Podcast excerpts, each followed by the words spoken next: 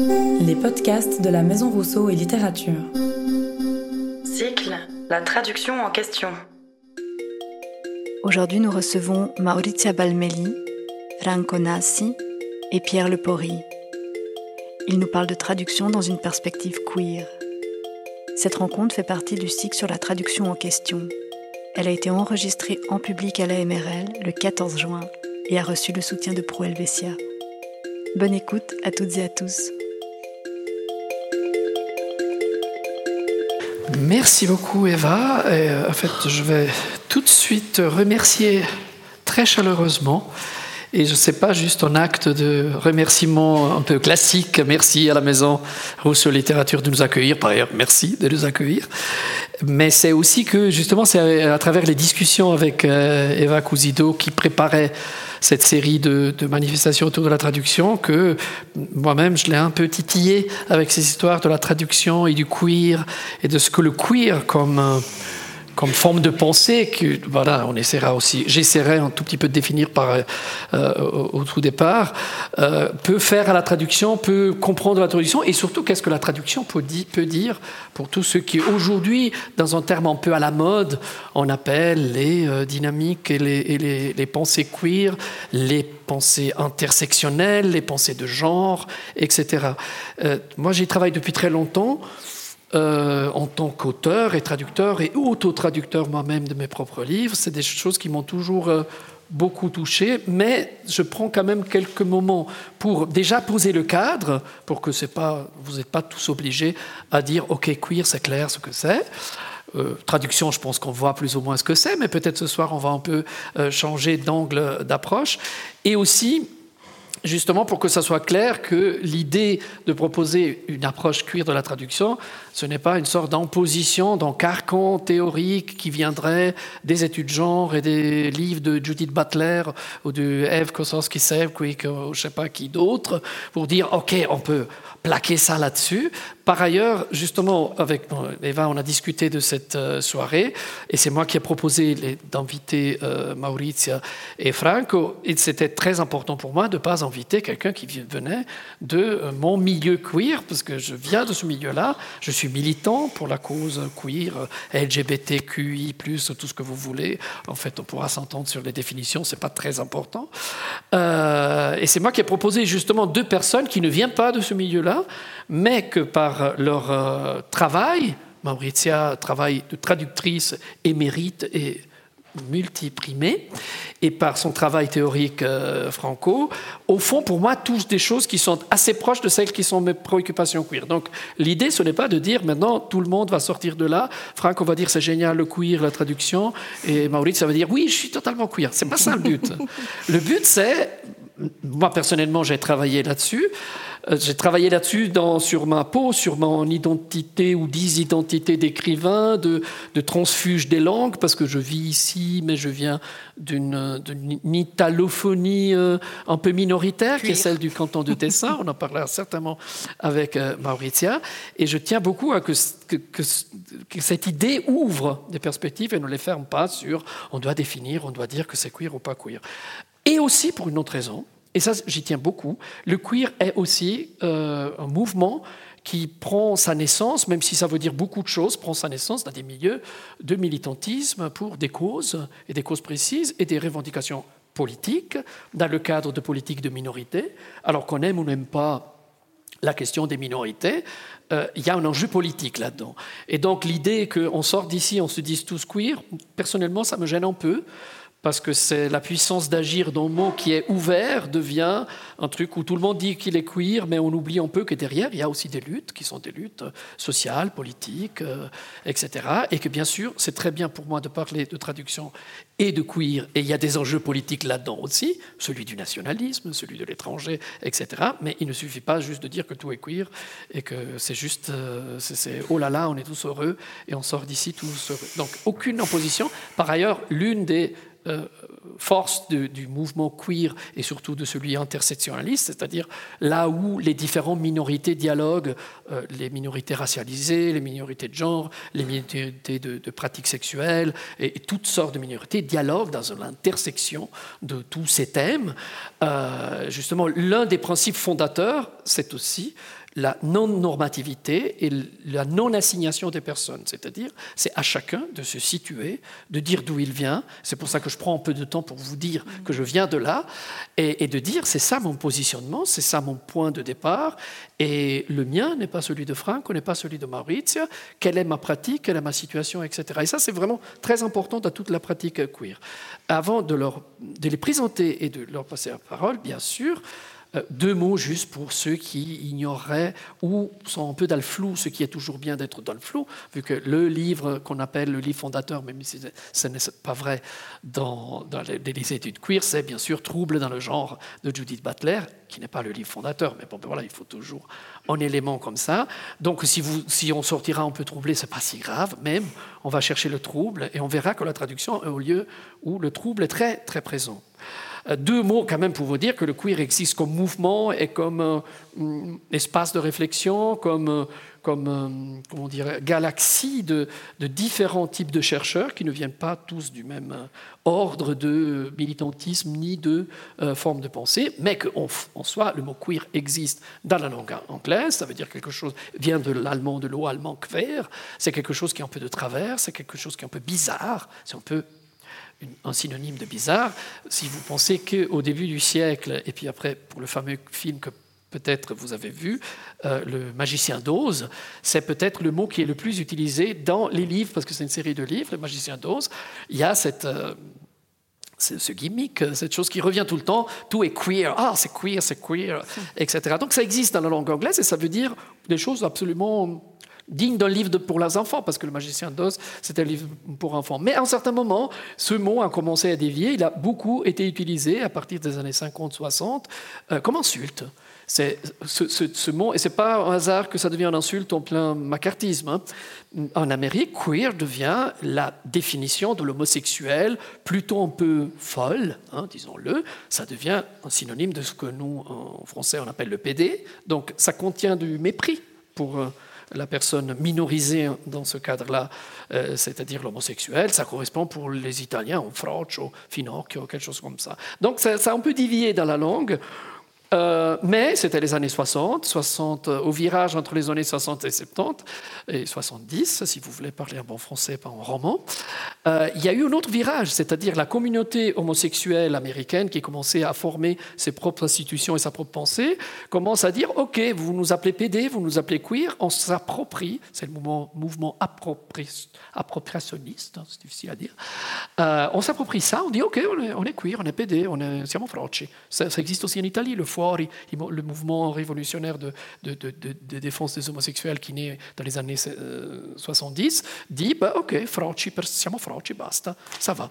Et à partir de là, il y a vraiment une utilisation militante de ce mot qui se répercute peu à peu sur les campus américains. Alors là, c'est une longue histoire, je la fais bref parce que sinon on n'en sort pas. C'est surtout les campus américains où arrive ce qu'on appelle la French Theory, c'est-à-dire Derrida, Foucault, euh, Bourdieu et j'en passe, et où les universitaires américains s'emparent de cette pensée de la différence, pour utiliser en mot de Derrida qui a beaucoup travaillé sur ces, sur ces domaines, s'emparent de cette réflexion et commencent à travailler à différents niveaux, parce que Judith Butler, c'est une comparatiste qui travaille sur Kafka et Proust. Ce n'est pas du tout une militante, euh, c'est aussi une militante lesbienne, d'accord, mais c'est surtout quelqu'un qui travaille sur la langue.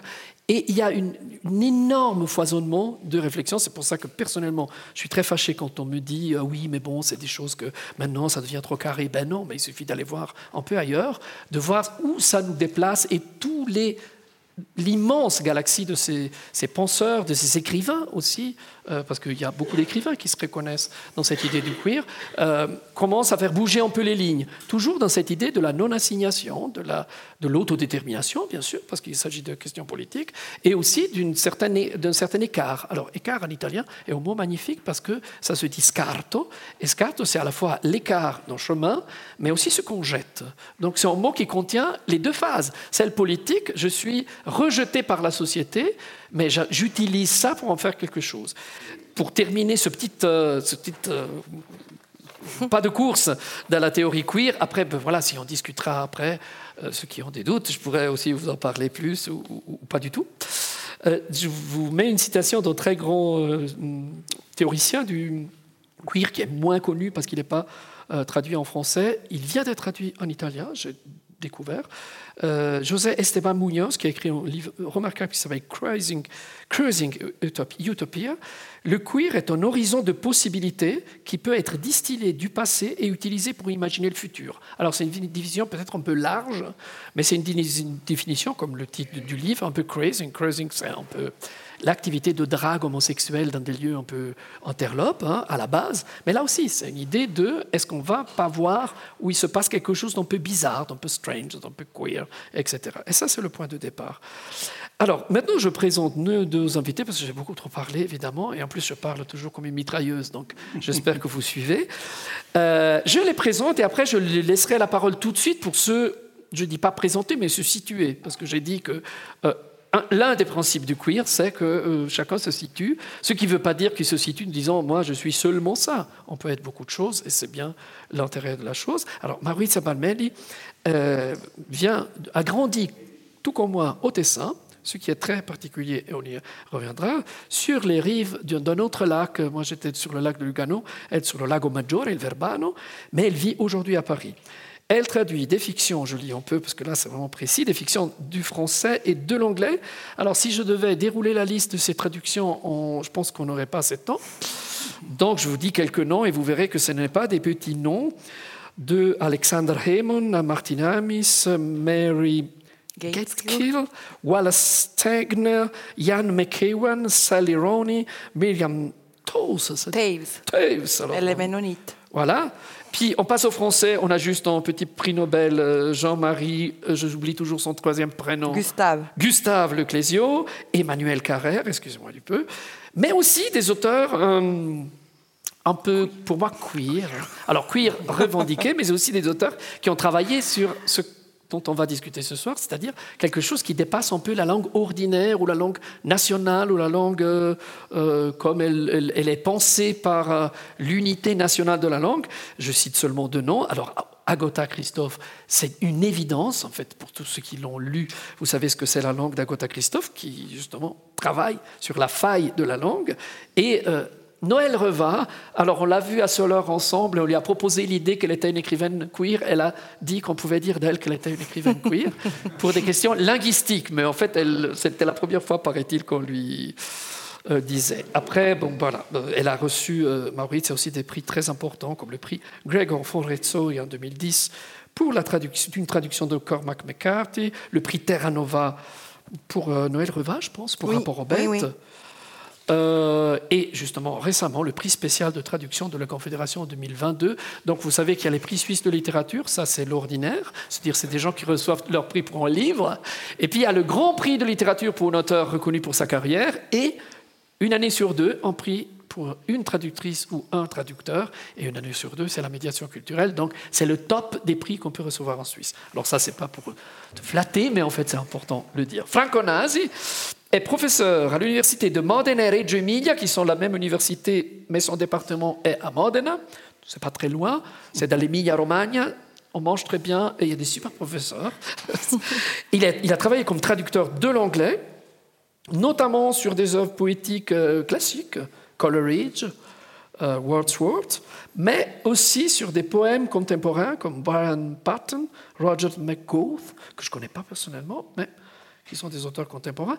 Et il est surtout en, bon, en, barbarisme et en traductologue, c'est-à-dire quelqu'un qui écrit, réfléchit sur la traduction, et il a écrit des livres que je trouve extrêmement importants. La malinconia del traduttore, traduzioni estreme. On verra ce que ça veut dire, ces mots, hein, parce que déjà les titres disent beaucoup de choses. Traduction extrême. Specchi comunicanti, traduzioni, parodie, riscritture. Euh, specchi communicanti, je ne sais même pas comment traduire, c'est miroir qui communique. Euh, communicanti, c'est comme une porte qui fait traverser d'un côté à l'autre. Euh, traduction, parodie, réécriture. Et son dernier livre par lequel moi je l'ai connu, je ne le connaissais pas et c'est dommage, c'est Tradurre l'errore. Et on parlera surtout de ce livre.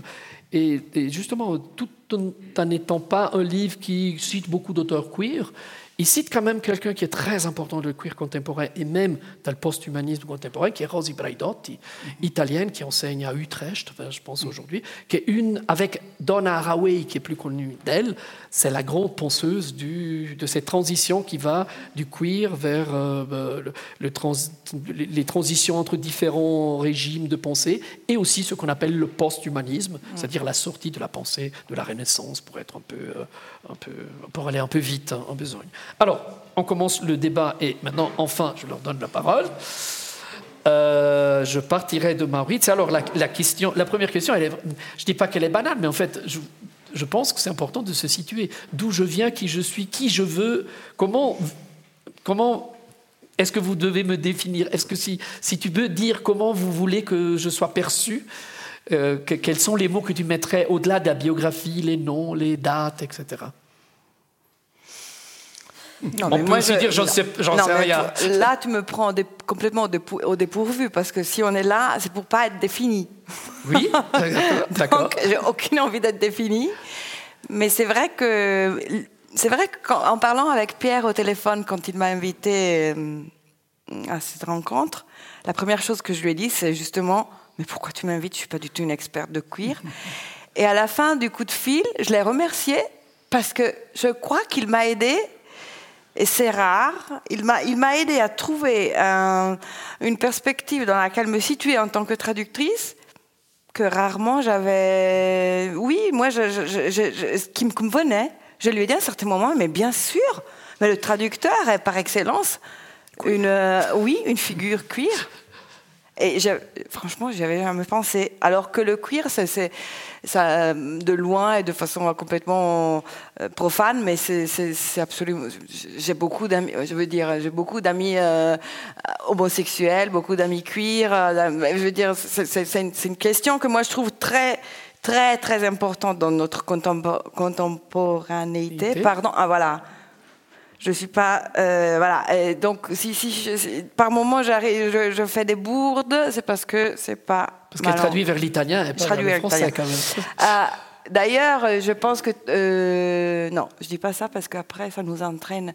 Mais moi, en fait, la, la première queerness que je me reconnais, c'est que justement, j'utilise une langue qui est l'italien en dehors du berceau de l'italien. Et ça, ça a été vraiment un parcours pour moi de m'approprier de l'italien et de, de décider quelle était ton italien aussi, je pense. Parce qu'il y a pas, tu cherchais de pas. De décomplexer mon italien. Ouais. ouais. Parce que, alors, c'est comme ça. Au Tessin, je ne sais pas comment ça se passe ailleurs, en Suisse, parce que moi, j'ai vécu 15 ans en Italie, et là, ça fait 15 ans que je vis à Paris. Donc, la Suisse, c'est un peu un pays, c'est un pays étranger pour moi. Moi, je suis arrivée à Genève hier, je me sentais vraiment. Euh, je venais d'Athènes, hein, quand même. Et je me sentais plus à la maison à Athènes qu'ici. Et ça, on pourrait même partir des Suisses et s'interroger sur la queerness des Suisses. Ah oui, ça j'adore. non, mais c'est vrai, c'est vrai. Et donc, moi, je, je, je, je suis tessinoise, j'ai toujours eu un, Oui, si, voilà. Peut-être que si, si, je devais me définir, je, je, je me définirais euh, cuir et quelqu'un qui a toujours eu une sensibilité pour la langue, je suis désolée de le dire, mais dans un endroit où la sensibilité de la langue est un peu déviée. Elle déraille un peu. Elle voilà. Et, après, euh, j'ai des amis euh, qui tessinois qui écrivent. Manny Bianconi, par exemple, et on, se dispute là-dessus parce que lui, il est, il est, lui, il est parti, il, il, est partisan de, de comment dire, il, il défend à fond la richesse de cette situation. Et moi, je suis d'accord qu'il y a une richesse profonde dans une, dans une, dans une perspective pareille. Mais le problème, c'est qu'en Suisse, je peux vous le dire parce que j'ai fait les, écoles en Suisse jusqu'à, jusqu'au, en Suisse italienne jusqu'au lycée, il y a, il y a ceux qui ont la, la, la, la la conscience de, ce biais sont très peu. Et encore aujourd'hui, quand je reviens en Suisse italienne et je, j'ai des amis qui ont, qui ont fait des études dans différents domaines, pas, pas, pas, forcément en, dans le domaine littéraire, mais des gens qui ont des postes importants, qui, qui, qui réfléchissent, qui, qui ont une position culturelle, un parcours culturel, ils réfléchissent pas sur leur italien.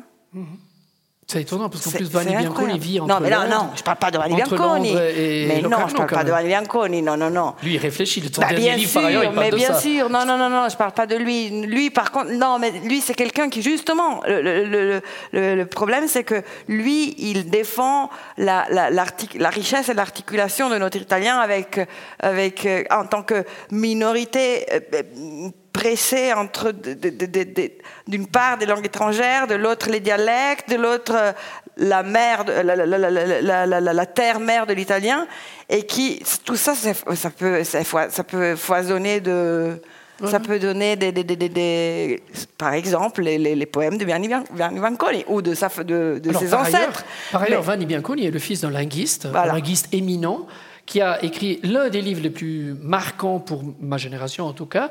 C'est un livre qui s'appelle Italiano lingua matrigna. Alors matrigna, c'est le nom pour euh, euh, belle-mère, entre belle-mère et marâtre, parce qu'en français, quand deux, on dit marâtre, ça fait quand même un peu Blanche-Neige.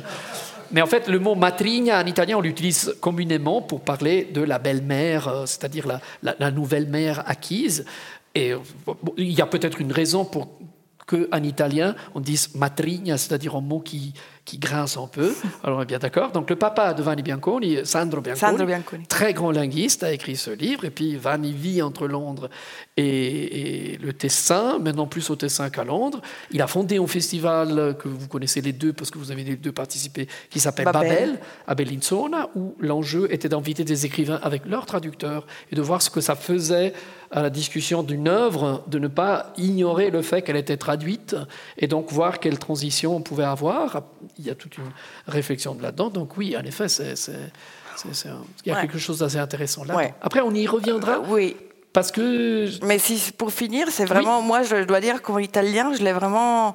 euh, je me suis. C'est comme si j'avais appris une langue étrangère, dans la mesure où j'ai dû vraiment, pour faire ce métier, et moi, je travaille avec l'Italie parce que je travaille pour Casagrande, qui est à peu près la seule maison d'édition italophone en Suisse qui a, qui, qui, qui, qui, qui, euh, comment Qui dire, sur le, qui a euh, une diffusion en Italie. euh, mais sinon, je, pour, pour- pour manger, je dois travailler pour l'Italie. Et de toute façon, moi, j'ai commencé en Italie parce que je suis partie en Italie pour faire une école d'écriture. Mhm. Et à la fin de cette école d'écriture, qui est l'école Holden à Turin, Mhm. euh, il y avait un, un, un éditeur, ça, par, par- un éditeur de chez. Inaudi. Oui. en lecteur. Non, euh, justement. Ouais, bah, en fait, bah, les, Ah, les non. dif- les définitions, c'est un- bien de, de ça qu'on va discuter aujourd'hui. Bon, il y avait le responsable de la, de la littérature contemporaine Einaudi qui m'a proposé une, un, un essai de traduction. Comment on dit quand tu. Ouais, on essaie de traduction. Voilà. Ouais. Et, mais avant ça, j'avais quand même fait deux années d'école où j'avais remis, remis en question complètement ma, ma langue maternelle. Et, j'ai acquis comme habitus le fait de la mettre, de la comparer toujours à l'italien d'Italie. Et d'ailleurs, quand j'ai fini l'école, euh, cette école d'écriture, et qu'on m'a proposé cette euh, traduction, moi je me suis dit, si je veux traduire, euh, ça suffit pas deux ans en Italie, il faut que je reste ici et que mon, mon italien euh, a- a- a- acquiert une conscience et un- une aisance euh, solide et après je pourrais partir. D'ailleurs, maintenant j'habite Paris. Mais je suis quand même restée 15 ans là-bas et, et là, c'est le cuir qui arrive. Et le fait d'avoir ce, ce- ce- cette- c'était presque un, un impératif intérie- intérieur de, de, de toujours surveiller mon italien et de toujours le mettre à l'épreuve de l'italien avec le, le I majuscule et tout. À un certain moment, ça s'est renversé et ça m'a donné une énorme liberté. Ouais. Une énorme liberté que mes collègues je veux dire, j'ai fait un parcours de réflexion sur la langue, mon, ou- mon outil qu'un un traducteur, Natif, même un bon ouais. traducteur doué italien, ne fait pas forcément. Voilà. Et puis, on peut ajouter, et puis je passe la parole aussi à Franco, que euh, pour. Alors, il y a beaucoup d'italophones dans cette salle, je le sais, je vous vois. Mais en fait, là, il y a une, une différence assez marquée entre le français et l'italien. C'est que le français, qui a une histoire. euh, disons, impériale presque, disons comme ça, mais en fait, euh, régale plus ou moins. hein. Le, le traité de Villeray-Cotterêts, c'est vraiment très, très, très, très, très, très vieux, euh, a une langue standard assez bien implanté. Après, il y a l'argot, après, il y a quelques parlers régionaux, etc. Par contre, l'italien, c'est une langue qui s'est euh, voilà, qui, qui s'est stabilisée euh, assez tard. Alors la littérature a euh, toute une tradition qui a été marquée par Bembo, qui dit qu'on part de la, langue de Dante, Petrarca et Boccaccio, etc. Mais la vraie langue italienne, ceux qui commencent à écrire des romans au 19e en Italie, euh, Manzoni, mais ceux qui commencent à écrire du théâtre, on a parlé, Eva a rappelé mon livre sur Pirandello, Pirandello devait s'inventer une langue, parce qu'il commence à écrire à la fin du 19e siècle. Donc les et ça, c'est très intéressant aussi par rapport à ce dont on va discuter encore, c'est que les langues n'évoluent pas de la même manière, n'ont pas la même richesse, la même structure. Et l'italien est une langue, euh, tu disais justement, s'implanter dans l'Italie, ça veut dire parcourir un peu aussi l'Italie. C'est-à-dire, on ne parle pas le même italien à Milan, à Rome. Et, c'est une richesse pour le traducteur. Alors, moi qui suis traducteur vers les deux langues, je vous assure que c'est tellement mieux traduire vers l'italien. Il y a une richesse telle dans les parlers régionaux, dans les inflexions tout petit peu gergales, locales, etc., euh, qui passe aussi à travers le cinéma. Le cinéma, très longtemps, a été très ancré sur le napolitain et sur le romain. Est-ce que je peux rajouter une petite oui, chose Après, Franck, on va. Oui, pardon, Franco, mais après je me tais pour le reste de la soirée. mais, non, mais parce que c'est important. Sinon, parce que vraiment, même on a, on a, on a mentionné Vanni et, et la, la, la, la, comment dire l'objection qu'on me fait quand je dis ça parfois c'est oui mais attends mais en Italie même les Italiens ils ont plein de régionalisme oui mais ils baignent dans un autre contexte. C'est-à-dire qu'eux, à droite, à gauche, au-dessus, en dessous, ils ont d'autres Italiens. Oui. Et il y a une, confrontation, enfin, mm, si tu la, tu la cherches, tu la, elle est à portée de main, alors que nous, nous les, les, Tessinois, on est quand même assez isolés. Mm-hmm. Et donc, euh, c'est vrai qu'après, parce que j'ai enseigné pendant, pendant 10 ans dans une école euh, post-universitaire de traduction littéraire à Turin, et c'est une école qui, bénéficie des fonds européens. Donc, il y a des gens. Donc, c'est une école gratuite et il y a des gens, un cours d'un an gratuit, il y a des gens de tout, de, des quatre coins de l'Italie qui, viennent. Et là, c'est vrai que ça m'a aidé ultérieurement à me décomplexer parce que mes élèves, ils avaient tous des idiosyncrasies euh, dans, leur langue. Non, il y avait les Siciliens, les Piémontais mais justement, mais il y a, quand même il y a, y a, une porosité que, majeure par rapport à celle que nous, on peut avoir avec l'Italie. Et c'était ça mon problème de départ. Voilà.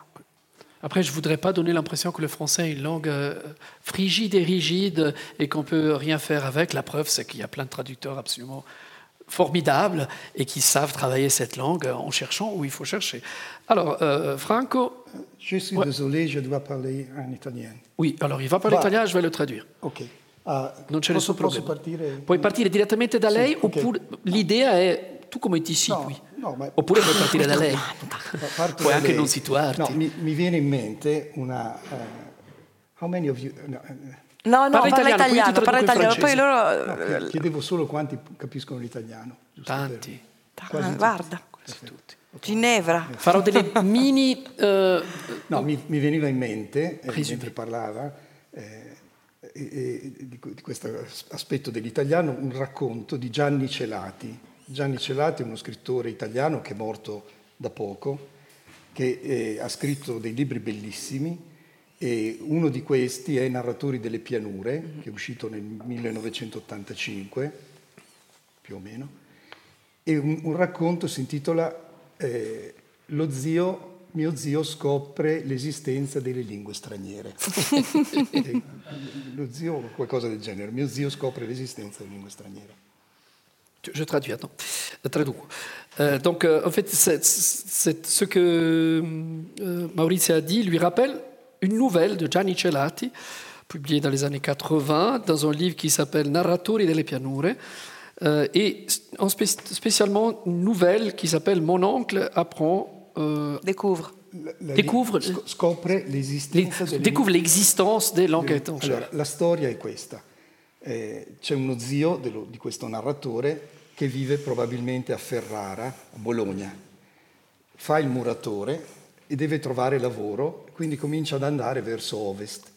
Quindi va verso Parma, verso Piacenza, arriva a Genova, arriva a Mentone, passa il confine e lui lavora in tutti questi posti e parla normalmente con tutte le persone e non ha l'angoscia di chi deve parlare una lingua straniera, perché parla il dialetto del suo paese e riesce a capire gli altri dialetti, quindi non vede una rottura tra il dialetto di Ferrara, di Piacenza, di Genova o di Nizza.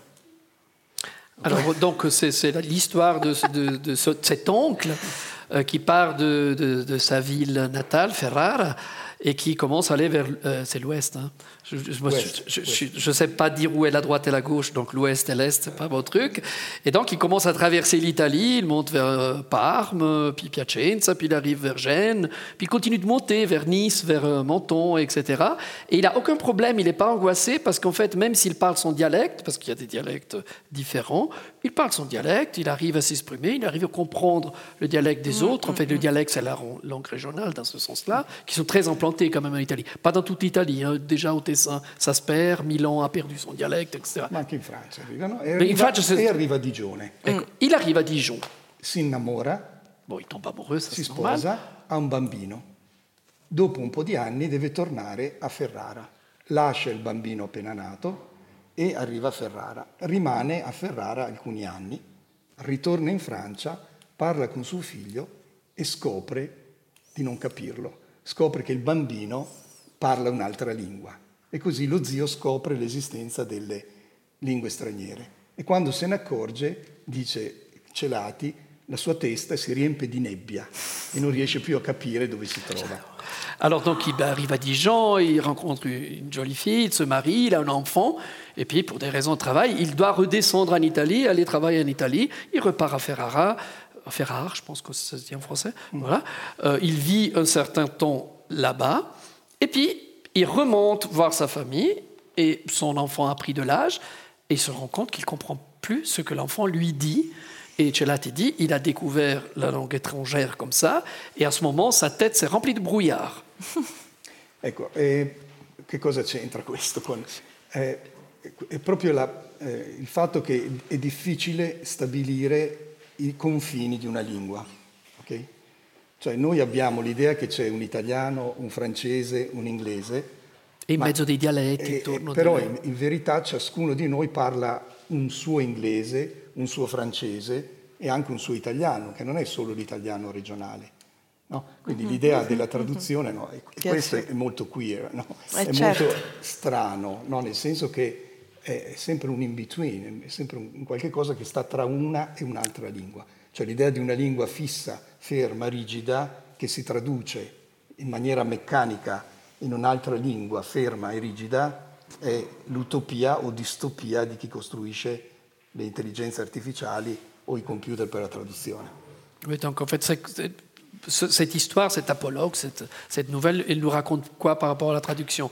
Bah, Que déjà, les langues n'ont pas des frontières si étanches, qu'on ne sait pas quand on passe dans, l'autre langue, et que tout ce, passage entre, ma langue personnelle, la langue de ma mère, déjà, on peut s'interroger sur langue maternelle, il y a le patrimoine et la langue maternelle. Ça dit déjà des choses. Hein. C'est-à-dire, c'est, hmm. ça dit des choses culturelles. Ça dit que ces choses sont construites. la langue maternelle n'est pas une chose en soi. On a décidé que c'est maternel, ça vient de la mère. Alors, il y a des raisons derrière. pardon, ça c'était une petite une incise que je fais au milieu de la traduction. C'est très compliqué pour traduire. Et il dit justement, en fait, on, traverse toujours, on est toujours in between les différentes langues, les différentes euh, langues qui ne sont pas des blocs, qui ne sont pas des monoblocs, qu'on devrait, quand on traduit, passer d'un bloc à l'autre, comme rêvent ceux qui font l'intelligence artificielle, les systèmes de traduction automatique, etc. C'est-à-dire, ben, la traduction pose ce problème-là. Les langues ne sont pas des monoblocs et la langue a une expérience personnelle aussi. Et une expérience géographique, culturelle, politique, émotionnelle, euh, intime. Euh, physique. Alors là, je rajoute beaucoup de choses qu'il n'a pas dit, mais, mais, il voulait les dire. J'ai lu ce livre. Bye. non, va bien, Voilà, il a fini. Euh, juste, je voudrais revenir un moment avec Maurice sur cette question de je viens du Tessin. Oui.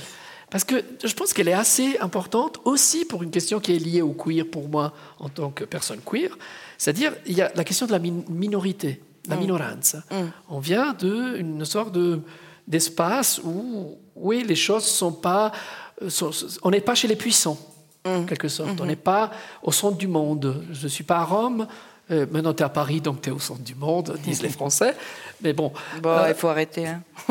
il y a Anna Richa, que tu connais très bien, qui est traductrice de l'allemand, qui a traduit Thomas Bernhard, euh, Victor Klemperer, quelqu'un qui a beaucoup réfléchi à la langue, sur la question de la langue, disait dans un entretien à Vice Versa Littérature, un peu comme toi, moi, je, suis partie d'une position de minoritaire. Ah. Elle dit, oui, ok, c'était un minoritaire qui a dû lutter pour acquérir sa langue, parce qu'elle aussi, elle dit, quand je suis arrivée chez Adelphi dans les années 70, euh, 80, ah. je pense, on m'a dit, mais non, ton italien va pas. Et elle a dit, oulala, là là, qu'est-ce que je vais faire maintenant? Je voulais être traductrice. Moi, on me l'a jamais dit. Ouais, ben, tu as de la chance. Parce que tu as travaillé avant, tu es arrivé avec l'expérience. Mais en fait, cette expérience du minoritaire est quand même une expérience importante. Parce que, par exemple, on parle de traduction, alors moi je tiens beaucoup à ça, on ne parle pas que de traduction littéraire, mais la traduction littéraire que tu as pratiquée, c'est le lieu où il y a du minoritaire. Deleuze, dans son Kafka, dit euh, Kafka écrit dans une langue qui est minoritaire dans sa propre langue. Donc, en fait, tu as dit en, te frappant, euh, en disant oui, j'ai dû apprendre le vrai italien. non, mais, mais en fait, le, fait que tu viens de la minorité, te donne aussi les instruments pour savoir que tout écrivain est minoritaire, tout écrivain est, pour moi tout écrivain est queer, mais vous avez compris que j'en rajoute un peu. Donc disons, tout écrivain est minoritaire. C'est Deleuze qui l'a dit, ça va, quoi. Euh, bon, après, on peut aimer ou pas aimer Deleuze ou Derrida, etc. Donc, au fond, le fait de venir du Tessin, même avec l'effort que ça t'a demandé, c'était être dans la position de ces écrivains qui choisissent de ne pas forcément écrire dans la langue majoritaire, dans la langue du... Ce n'est pas la langue de la politique, ce n'est pas la langue des lois, ce n'est pas la langue des normes, c'est la langue de la littérature qui est une langue qui échappe de tous côtés. Donc au fond, tu, venais d'une expérience de langue qui te, prédestinait à la traduction. Ou non je ne sais pas, mais de toute façon, c'est vrai que j'aurais rejoint. Si, j'avais continué ma, réflexion, j'aurais dit exactement ce qu'il a dit. J'aurais pas raconté la nouvelle de Celati, mais je peux dire que Celati c'est un de mes de mes meilleurs de mes meilleurs amis. Oui, bah, ça c'est un beau lapsus. Mais c'est vrai parce qu'il fait ça, Celati. Celati te, fait, te donne, te donne il, il, je trouve, qu'il transmet cette cette euh, sensation de, de projeté, de, proximité, proximité euh, incroyable. Bon, euh, mais, mais, mais, en fait, c'est ça, c'est qu'après, tu découvres que, et, ça, tu le, découvres surtout en traduisant, mhm. que, en fait, les, les forces en jeu sont au moins quatre, mais au moins. Mhm. Parce qu'il y a la langue euh, la langue du départ, la, langue euh, source, la langue cible, la langue de l'auteur est ta propre langue. Et ça, c'est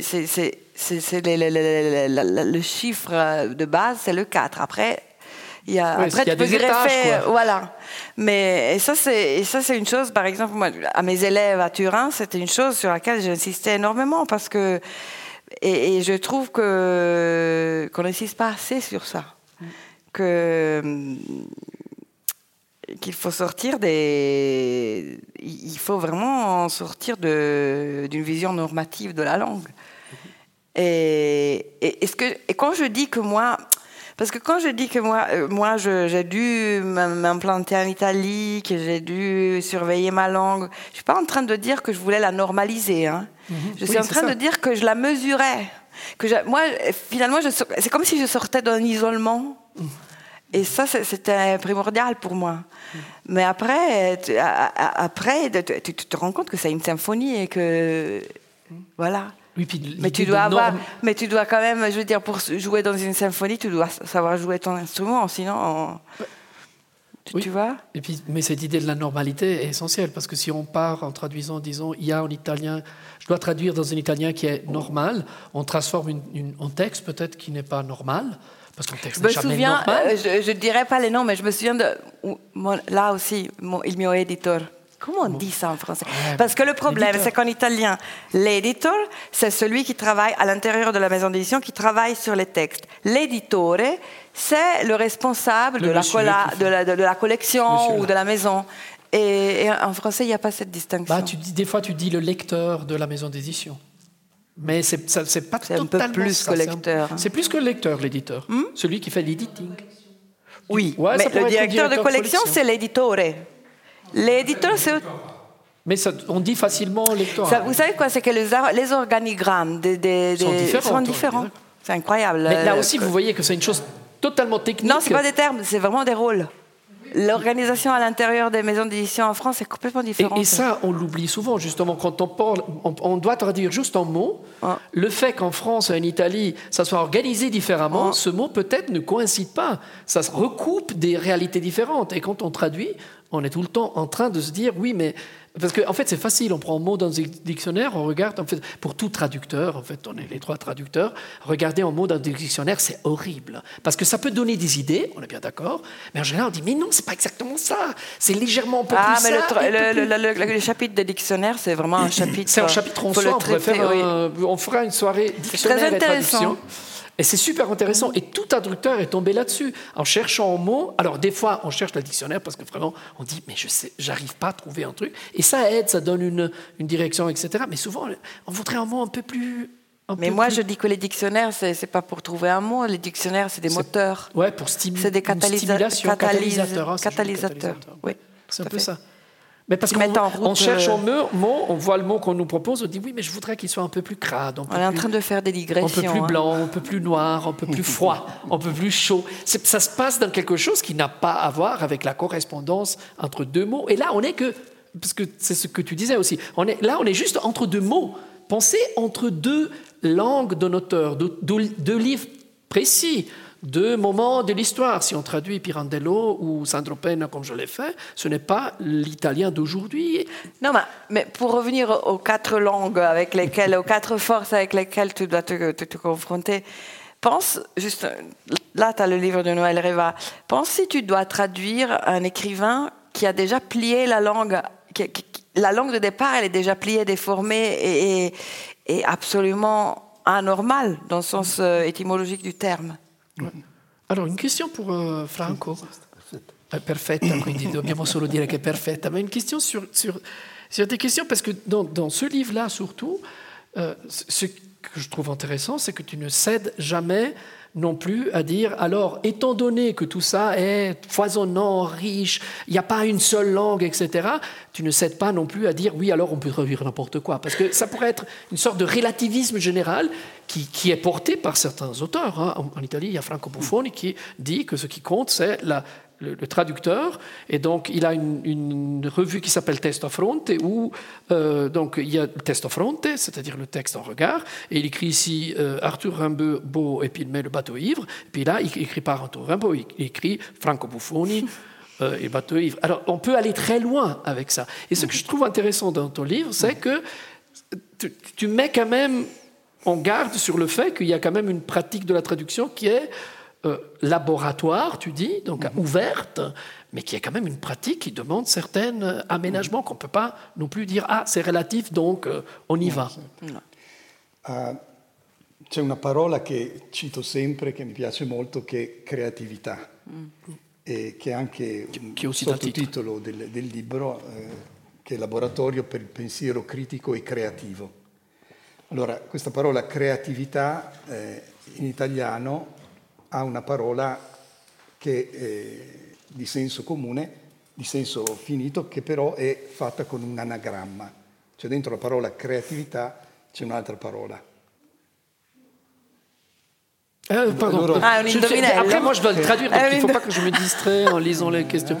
La no, Alors, adesso vorrei- vorrei- son mot maître, qui est aussi dans sous-titre de son livre, c'est créativité. Et ce mot maître, créativité, en, en italien, est un mot qui contient une sorte d'anagramme. Ok. Continue, parce que sinon je ne sais pas de quoi. E adesso bisogna trovare la, la- la parola. Bisogna Ah, un indovinello, allora. Ah, donc il vous dit que- quel est l'anagramme qui est contenu à l'intérieur de, de créativité? E, e tu lo devi tro- trovare in francese. Creativité en français, l'anagramma. En italiano? Crea- cattiveria. Ah. C'est cattiveria. Alors ça passe pas du tout en Méchanceté. français parce que ça devient méchanceté. Mais par contre, ça rappelle Tiffaine Samoyo qui a parlé dans cette même salle, qui parle de traduction et violence. Donc peut-être il y a quelque chose. Allora- Mais en italien, ça marche très bien. Creatività, cattiveria. Allora, creatività è una parola positiva, eh, sembra una parola bella perché noi possiamo essere liberi di fare quello che vogliamo, no? quindi una traduzione possiamo risolverla come vogliamo. Ma questa parola ha dentro cattiveria.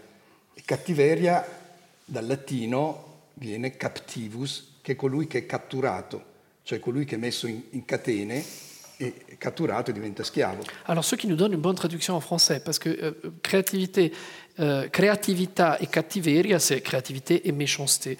Mais en fait, on pourrait aussi, du point de vue un peu étymologique, le euh, traduire en créativité et captivité, parce que cattiveria en italien vient justement de captivité. Le captif, captif, captif, amoureux, très beau titre de Jean Genet, c'est celui qui est euh, enchaîné.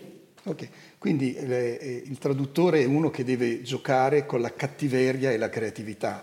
Cattiveria è il vincolo, è il rigore, è l'attenzione alle parole, al testo di partenza, l'omaggio, eh, la delicatezza che si deve avere nei confronti del testo di partenza e nello stesso tempo una libertà, créatività di riformularla in un altro contexte. Donc en fait, le traducteur est exactement à cheval entre les deux, c'est-à-dire il y a la captivité, il y a les chaînes, il y a ceux qu'on doit à l'auteur qu'on traduit, euh, qui une, que, ce que anciennement on appelait la fidélité, mais en fait, euh, fidélité c'est un mot un peu douteux parce que c'est le mot, euh, on est fidèle à sa femme ou son homme, et donc en fidèle ça serait négatif. Non, ce n'est pas négatif, il y a une captivité de la langue, il y a, il y a une captivité c'est plus méchant, hein, et, mais en fait quand on passe dans l'autre langue, il faut garder cette rigueur cet enchaînement, en quelque sorte, on a enchaîné en quelque sorte au, texte de départ, mais on doit exercer une créativité dans le texte euh, euh, cible, parce que sinon on serait complètement euh, coincé dans une traduction figée. Tornando a quello che diceva Maurizia, che eh, gli scrittori spesso rompono no, i vincoli della lingua, cercano qualche cosa di nuovo. E, e questo eh, obbliga il traduttore poi a trovare delle soluzioni nella lingua d'arrivo altrettanto difficili, che non siano normalizzate. Eh, nell'altro libro che ho fatto, Traduzioni estreme, eh, ho cercato di analizzare alcuni di questi libri minoritari, di nicchia, divergenti, strani, come ad esempio Disparition di Perec, no? questo romanzo in cui non viene mai usata la lettera E e si parla della scomparsa di una persona che si chiama Vocale. No? E, ecco, questo è un libro estremamente cattivo, no? estremamente vincolato in francese. Per tradurre questo libro bisogna essere molto cattivi, ma anche molto creativi, perché è difficile tradurre 300 pagine, tradurre, non solo scrivere che è difficile, ma anche tradurre 300 pagine senza usare la lettera. Eh. È ancora più difficile il vincolo. Alors justement, c'est captivité, je pense que le mot, qui, le mot qui va très bien est captivité. Hein. Cette captivité est, souvent très forte dans, chez des écrivains qui sont un peu en dehors de la norme, qui cherchent autre chose. Et dans son précédent livre, justement, il, il parle beaucoup de cela. Et en particulier de la disparition de Pérec, qui est ce livre où il y a ce personnage voyelle qui a disparu, et en effet, dans le livre, il n'y a pas de E dans tout le livre. Et comment on traduit ça? On, a, on est captif du fait qu'on doit respecter quelque chose de très captivant. Alors là, on peut continuer. Hein. Captivant, mais quand même qui nous, qui nous captive, d'accord, mais qui nous contraint. Et en même temps, si on, a, on doit être, donc, avoir beaucoup de rigueur pour ça. Mais si on n'est pas créatif, on n'y arrive pas. Parce qu'on ne va pas y arriver juste en disant, à chaque fois qu'il y a E, je décide que le E italien, qui n'a rien à voir avec le E, parce que ce n'est pas une voyelle muette, donc euh, ça change tout. Euh, si, si on, décide juste une pratique un peu basique euh, et on dit, bon, ben voilà, on fait la même chose, mais ça ne donnera pas. C'est un peu le E italien, le E n'est pas le E. Et mm. d'ailleurs, le, traducteur espagnol a, fait, a décidé, a changé le E en A. Ah, C'est le A qui manque dans la traduction espagnole. Eh. Il traduttore italiano di eh, Perec si chiama Pietro, Pietro Falchetta ed è l'anagramma di ha fatto il Perec. Ma non, questo... Alors, le traducteur italien s'appelle Pietro Falchetta, c'est l'anagramme de il a fait Perec. C'est pas mal quand même. Questo l'ha detto Bartezzaghi, non io. Ah no, eh, ecco, credevo fossi tu, stavo no, per dire, no. però onore a no, Franco. Alors Bartezzaghi, c'est un grand euh, éditorialiste, c'est quelqu'un qui joue beaucoup avec les, les, les jeux de mots? C'est un énigmiste. C'est un énigmiste, exactement, qui écrit beaucoup dans les journaux italiens et qui est très connu en Italie, en fait. Donc c'est... Voilà. Ouais. Alors, finito. Euh, justement, Maurizia, dans ton expérience, parce que c'est très important aussi de pas. On est un peu dans les, dans les généralités. Tu as traduit quand même des auteurs qui sont plus ou moins normatifs avec eux-mêmes ou pas. Est-ce qu'il y a des auteurs précis que pour toi ont justement posé cette question-là à la Pérec d'être où tu étais plus captif d'une langue particulière, ou toute écriture littéraire est particulière? Après, bon, ça dépend aussi de ce qu'on traduit. Si on traduit Anna Gavalda, c'est pas la même chose que traduire Andreas Becker. Ou, il, y y a un exemple très connu que celui de Louis Wolfson, qui est un écrivain qui écrit, qui était anglophone et qui écrit en français avec tout un, système euh, bizarre pour passer de, l'anglais euh, au français. Et à traduire, c'est très difficile parce que c'est un, français qui n'existe pas. Est-ce que dans ton expérience, un certain anglais, hein, parce que tu traduis beaucoup aussi dans l'anglais, en français, qui n'existent pas, qui sont déviants, qui sont géographiquement situés, des Caraïbes ou... Attends, attends. Euh, voilà, c'est une grande question. Euh, non, je commence. Est-ce que je peux commencer ma réponse? Bien sûr, parce que les questions non, sont parce que Non, là, on parle d'une créativité très normative, finalement. Mhm. Parce qu'on parle d'une créativité très structurée, très, rationnelle. Et j'ai envie de partir de l'expérience de la créativité complètement à l'opposé, euh, où, la queerness se situe dans, le, dans, quelque chose de, de, viscéral, de profond, d'ineffable. De, et c'est Agatha Christophe. Parce que Agatha, Christophe, c'est vrai qu'elle, qu'elle, euh, comment dire, qu'elle thématise l'étrangeté, la, la, la, la, non, la distance par rapport à. Oui, l'étranger, l'étranger dans, toutes ces déclinaisons. Mais sa langue, dans sa langue, dans son français, il y a une écho de quelque chose qui est, comment dire, premièrement, euh, insaisissable, et deuxièmement, ça, là. Voilà, si je devais dire, bon, c'est vrai que je l'ai traduite euh, assez tôt dans mon parcours, peut-être qu'aujourd'hui j'aurais plus d'outils, mais les outils, ça compte jusqu'à un certain point. Moi, si je dois dire euh, un, un, écrivain qui pour moi frôle l'intraductibilité, c'est Agatha Christophe. Mais je crois qu'elle n'est pas, elle est pas unique. Je crois que c'est cette catégorie-là. Parce que quand j'ai traduit Romain Gary, j'ai ressenti ça chez Romain Gary aussi. C'est l'écho, comme, comme, une mémoire homéopathique d'une autre. Romain Gary, par ailleurs. Bon, chez lui, euh, bon, lui, quand même, il est arrivé euh, enfant, il s'est emparé du français. Agatha Christophe, elle thématise le fait qu'elle s'est pas emparée du français. Mais le problème, c'est comment rendre son français qui, qui, qui, qui lui échappe. Et, mais cette, cette, cet écart, il est minime chez, chez Moi, je me souviens que j'allais chez Inaudi désespéré. Chez mon, euh, cette euh, personne dont on n'arrive pas à trouver un mot en français, qui est l'éditeur, qui d'ailleurs a un mot emprunté à, l'anglais, comme souvent en, en, italien. Et je disais, mais. Et, et, c'est-à-dire, il faut dire aussi que je crois que là, je, rentrais dans cette salle, et j'étais celle qui connaissait le mieux le français, et donc celle qui se désespérait le plus. Parce que lui me disait, oui, non, ça c'est pas, là, ce français-là, c'est un français qui porte en soi l'état de, oui, de l'étranger. Et, et en plus, c'est essentiel, parce que c'est thématisé ça, ça ne se traduit pas. Ça, ça ne se traduit pas. Tu sais pourquoi?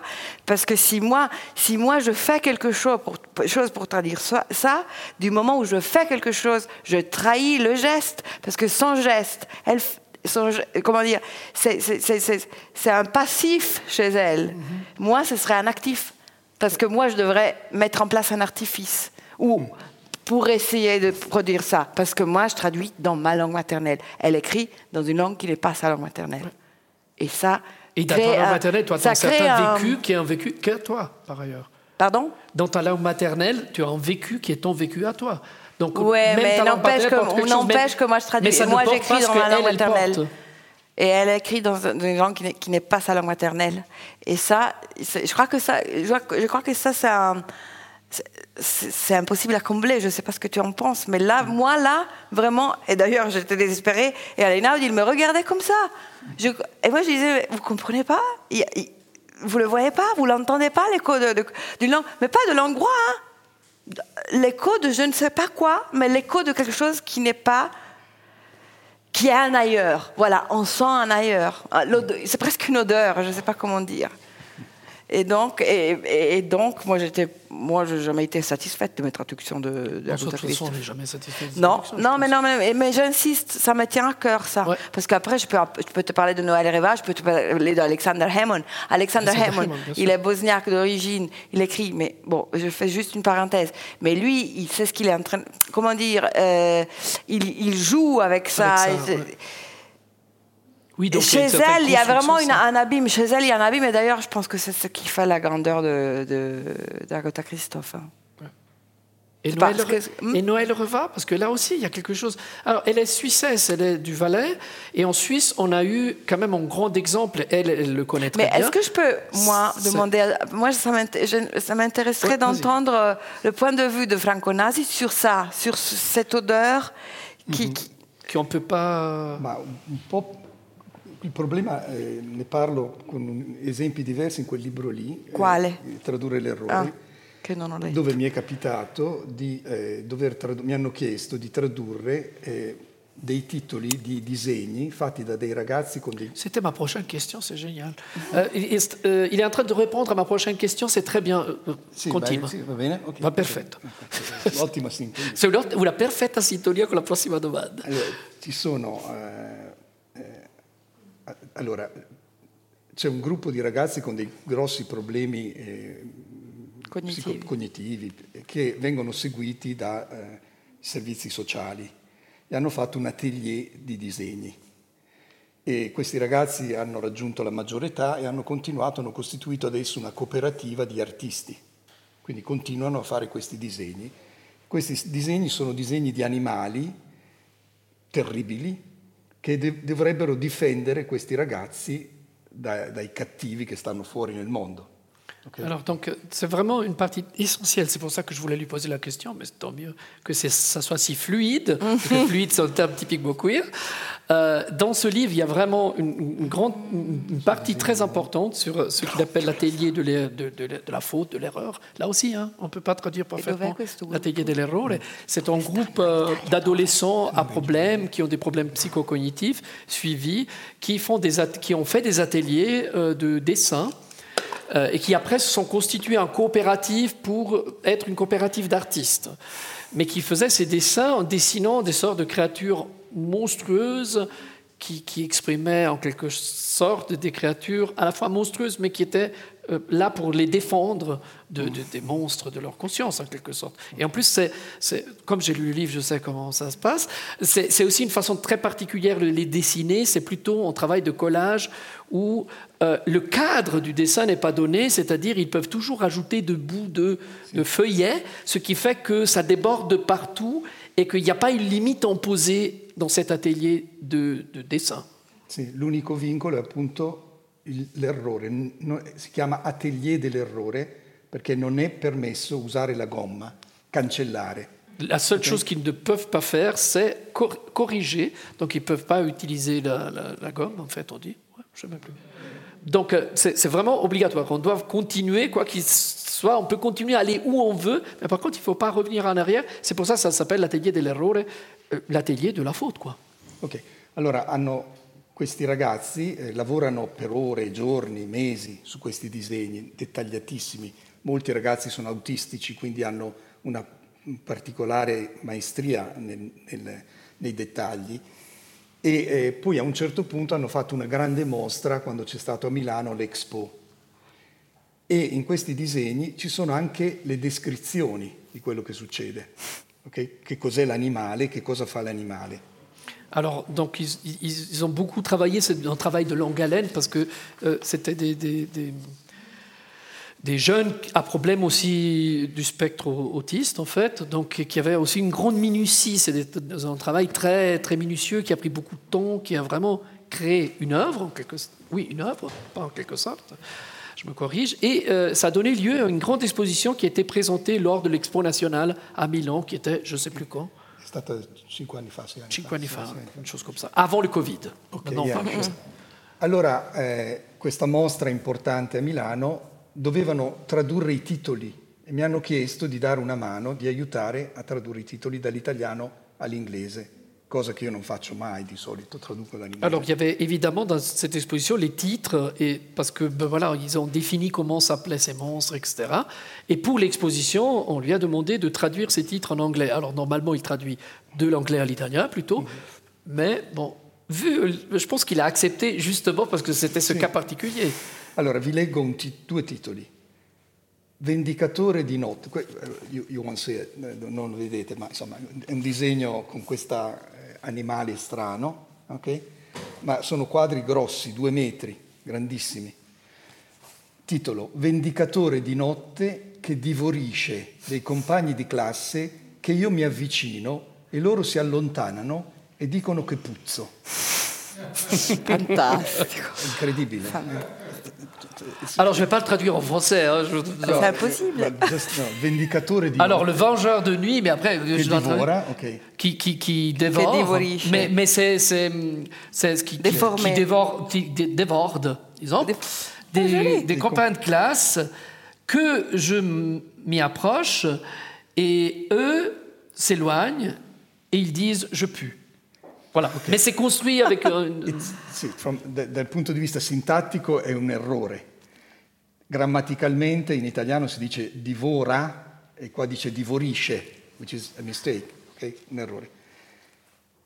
Come si traduce questo?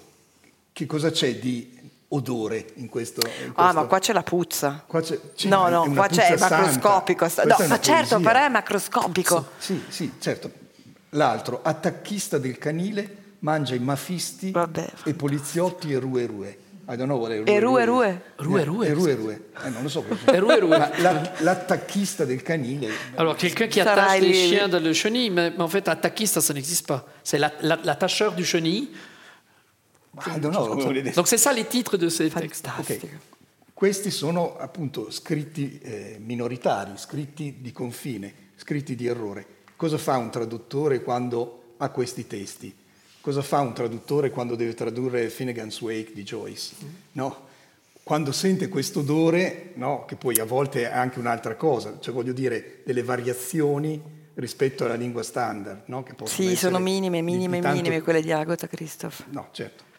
Però è questo che fa la letteratura. Certo. Questi sono pezzi di letteratura, Certo, secondo certo, me. ma Cioè, certo. è tutto ciò che si allontana dalla normatività. Questo è quello che la letteratura fa di solito. Quindi è una lingua minore, certo. Ouais, La toujours une langue una lingua minoritaire à l'intérieur d'une langue qui est censée être majoritaire, on est bien d'accord. Parce que c'est qui qui décide qu'une langue est majoritaire Donc là, c'est de la pure euh, créativité. Et, et- effectivement, ça pose un problème au traducteur parce qu'il ne va pas quand même ratibosser cette belle langue et ses inventions pour en faire quelque chose de euh, censé. euh, C'est très difficile de traduire le français, hein, parce que alors les francophones, c'est très dur de leur proposer une tournure qui n'est pas juste. Et pourtant, ils ont, dans la langue française, il y a plein d'écrivains. Je pense à justement Becker, à, à Paulson, à, à- à- à Daniel Colobert, à, Gerasim Lucas, tout ce que vous voulez. Il y en a en français, même Beckett a fait ça. Et en fait, les Français ont un peu peine à accepter ça. Mais ça, c'est l'exemple porteur de ce livre. Alors, il y a beaucoup d'autres choses dans ce livre, mais, mais c'est très important parce que d'un coup, ça pose la question qu'est-ce qu'on fait avec ça Parce qu'on doit faire quelque chose avec ça.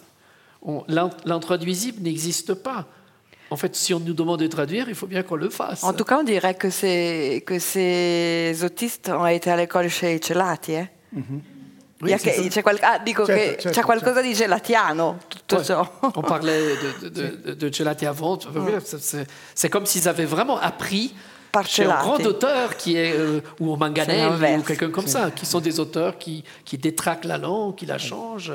Je veux dire, quand on lit Céline, euh, euh, vu que c'est d'actualité aujourd'hui, euh, à ce moment, ben voilà, c'est pas la langue standard qui sort de là, et c'est pas pour ça que Céline nous intéresse. Alors le traducteur est en phase avec ça. Alors, en- comme je suis un homme de radio, c'est 20h29. Et je peux juste vous dire deux mots pour essayer d'arriver à 30, mais ça serait complètement artificiel. Donc, je vous remercie. Je remercie Franco Nasi, je remercie Maurizio Valmelli et la Maison Rousseau Littérature pour nous savoir Yeah. offert ça.